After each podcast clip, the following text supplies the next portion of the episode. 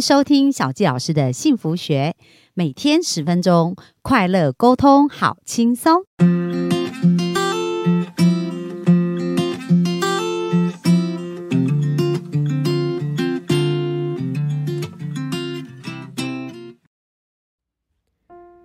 好，欢迎收听小纪老师的幸福学。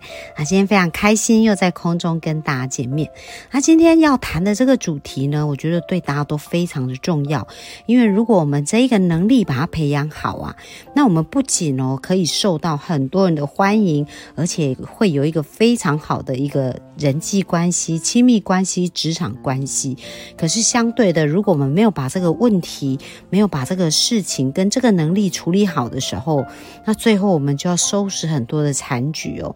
那为什么小纪老师会这样说呢？因为在我咨询的案例当中啊，几乎百分之九十他们来找我，然后很想改变，很痛苦的原因都源自于沟通不良。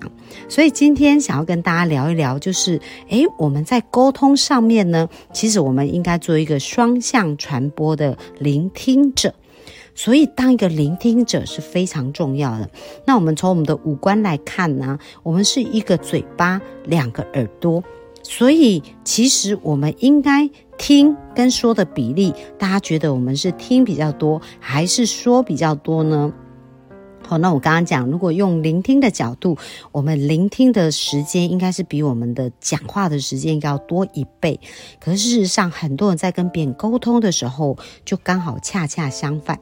那我们来想想看哦，就是青少年的自己，那时候是不是经常都非常的叛逆？那我们的叛逆的原因点是什么呢？我觉得大家的故事跟大家的。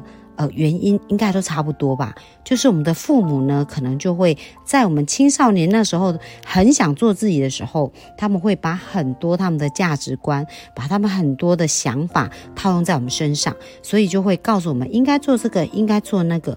那当我们听到很多来自于父母这样子的一个应该，然后你不可以这个，你不可以那个的时候，那是不是我们的关系就变得很紧绷？那有一些人呢，他可能呃是选择隐性的。去隐藏他的感觉，就默默的承受。那有一些人呢，就呃会直接对冲，然后可能就是人家说的所谓的呃青少年的叛逆时期哦。那我觉得大家只要在长大这个过程，应该都有曾经经历过这个时间。可是那个青少年时期会过，不过呢。可能我们所呃种下这颗种子，就会影响到我们的人际关系，影响到我们的工作，甚至跟我们自己的一个关系。所以今天就来跟大家分享，到底我们要怎么样能够做一个好的聆听者，然后去创造一个更棒的关系，更圆满的人生。那在书中呢，就提到啊，有一个医生，他很好玩，他是一个眼科医生。那当他在帮病人看病的时候，他是戴了一个眼镜。那这个病人来的时候呢，他也不管这个病人三七二十一，然后就把他呃身上的，把他脸上的一个眼镜摘下来，然后就给这个病人，跟他讲说：，哎，我这个眼镜已经戴了十几年了，这个眼镜真的非常好用，而且看得很清楚。那你就直接戴这一副眼镜吧。那各位，如果你是这个病人，你当下会有什么样的反应？你一定会觉得很荒谬吧？就怎么会有这么蒙古大夫，竟然都不了解我的状况，然后就把他。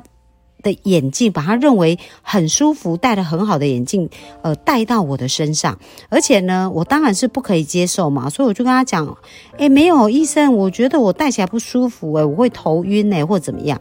然后医生又跟他讲说，没有没有，我跟你讲，我跟你保证，我戴十几年，他都很 OK，你继续戴下去，他就会越来越习惯，然后越来越轻松，越来越舒服。那各位，你觉得这样的事会发生吗？好，那我们会觉得听起来非常的荒谬，对不对？可是事实上啊，这就是很多人在沟通的时候，呃，会犯的一个毛病哦，就是他们常常会把自己的想法套在对方的身上，然后把自己的眼镜强加在对方身上。所以在这本书里面，他讲到，就是呃，在沟通上有四大弊病哦。那第一个呢，就是我们常常用自己的价值观来判断，就好像刚刚这个医生一样，我觉得很好，我就是要你这么做。那在我呃最近咨询的一个案例当中啊，这个个案呢，他来找我的时候，他告诉我说，老师，其实我的工作是常常需要上台，但是呢，我超级害怕上台，甚至我想到上台，我都会胃痛到不行。然后呢，在上台以后啊，就是呃，我的内心其实上台前是非常抗拒。那我就问他说：“那上台前你会想到什么？你联想到什么？”然后他就讲到说。呃，他上台前呢，他会讲到没有，大家都不会专心听他，而且大家都会判断他，觉得他不够好，然后他很害怕这样的事情发生，所以还没有上台之前，他就觉得非常的紧张。那各位可想而知，如果我们上台，我们连接的是这种感觉，那我们会喜欢上台吗？当然不会。那我就在问啦，我说，那过去你的人生有什么样类似的经验发生呢？那后来他就想到说。哦，因为他的父亲呢是一个非常，呃标准化，而且做事非常有毅力，然后做事一板一眼的人。然后每一次他在表达他的想法的时候呢，他父亲就会打断他的想法。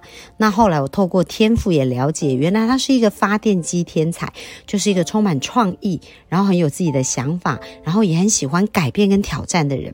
可是他的父亲却是一个钢铁天才，偏节奏。那他父亲因为钢铁的这个能量属性呢，就是他喜欢重复，然后喜欢要很有规范。然后还有做事情呢，就是要非常的坚持，而且不能随便的改变。所以当这样的两个人在沟通的时候，我们可以想想，如果这个父亲是用他自己戴的价值观的眼镜来跟女儿对谈，那这样这时候女儿讲到不一样的想法，天马行空的时候，那父亲用他脑中的价值观来判断，想说，因为他不喜欢改变嘛，不喜欢挑战，所以当女儿一直要处于改变的挑战，他觉得女儿这样未来一定很辛苦，所以他就告诉女儿，你。最好是走，呃，我走的道路，这样是比较好。那各位，你想想看，如果你都没有被理解，然后一直被要求用对方的方式来，呃，过生活，请问你感觉会怎么样？然后，因为他的父亲呢是一个比较凶的人哦，所以他又不敢反抗。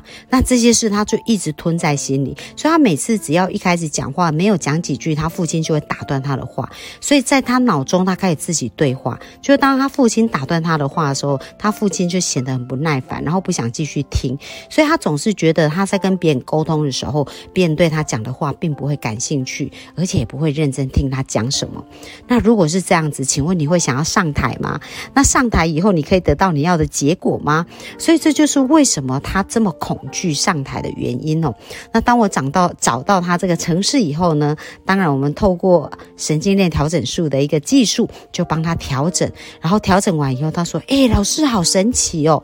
我就叫他想想看，你如果现在想到上台，你感觉怎样？他说：“哎，我现在好像感觉很安定，然后很舒服，不会再有。”之前那样子的很痛苦的一个感觉，所以大家有没有发现，在沟通这件事情上面，它会改变我们自己的生命，而且为我们生命写下一些很负面的城市，而这个呢，可能会影响我们的孩子一辈子哦。所以，如果在这边有在听这个呃分享的，呃，是不管是单身或者已经为人父母，那其实，在我们跟亲密关系沟通的过程当中，这个部分是值得我们去借鉴跟思考的。然后接下来他谈到说，那有一些人在沟通上就是好为人师哦，就是常常喜欢告诉别人这这样做那样做才对。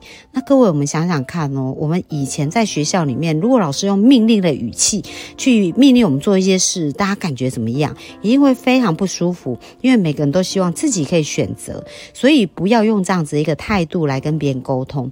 然后另外还有一种就是想当然耳，就是觉得自己的判断才是对的，自己的想法。才是对的，所以硬要别人来接受自己的话。那像这个史蒂芬·科维就跟他就讲到说，诶，他在跟一个朋友聊天的时候，他朋友就跟他抱怨，他说我儿子都不听我的话，诶。然后这时候史蒂芬·科维就问他说，你了解你的孩子吗？他说我当然了解啊，只是我孩子都不听我的话。那各位，如果一个人说他很了解你，他从来却不听你讲话，请问你觉得他对你的了解是来自于他脑中的想象，还是真的了解呢？那其实我在跟很多的呃这些个案在聊天的一个过程当中，发现他们之所以没有自信，之所以很痛苦，之所以不认同自己，其实都是因为他们的家长。他们在成长的环境一直都被命令，而没有被倾听。好，所以有没有发现，其实倾听这件事，对于人格的发展，对于一个人的完整，还有对一个人是不是能够感觉到被爱，都是非常重要的。所以我鼓励大家，我们可以开始练习，我们应该开始练习成为一个倾听者。就是呢，我们要对对方保持好奇。那很多人说，老师，我不知道怎么倾听，怎么可能呢？你想，如果你很喜欢一个男生或一个女生，你会不会很认真听他说话？然后你想知道更多有关于他的故事呢？那其实，在我们跟亲密的家人相处的过程当中，不管是跟我们的父母，还是跟我们的小孩，或者跟我们的另一半，其实也都是这样子。不是只有在谈恋爱的时候才要认真听他，而是在每一个。阶段针对每一个人，我们都可以保持好奇，而且。打开我们的耳朵，认真倾听的时候，那这个沟通就会成为一个有效的沟通。那这种美好的能量就会在我们的生命当中流动。那一旦我们成为一个倾听者，我们就会吸引更多愿意倾听的人来到我们的生命当中。而当我们愿意倾听，别人愿意倾听我们的时候，那这就是一个非常棒的一个双向的一个传播的呃倾听者的一个角色。所以鼓励大家从今天开始练习如何去倾听别人。真正的故事，请听别人内心真正的声音哦。那我们今天的分享就到这边，很谢谢大家的请呃今天的收听，那我们就到这里喽，拜拜。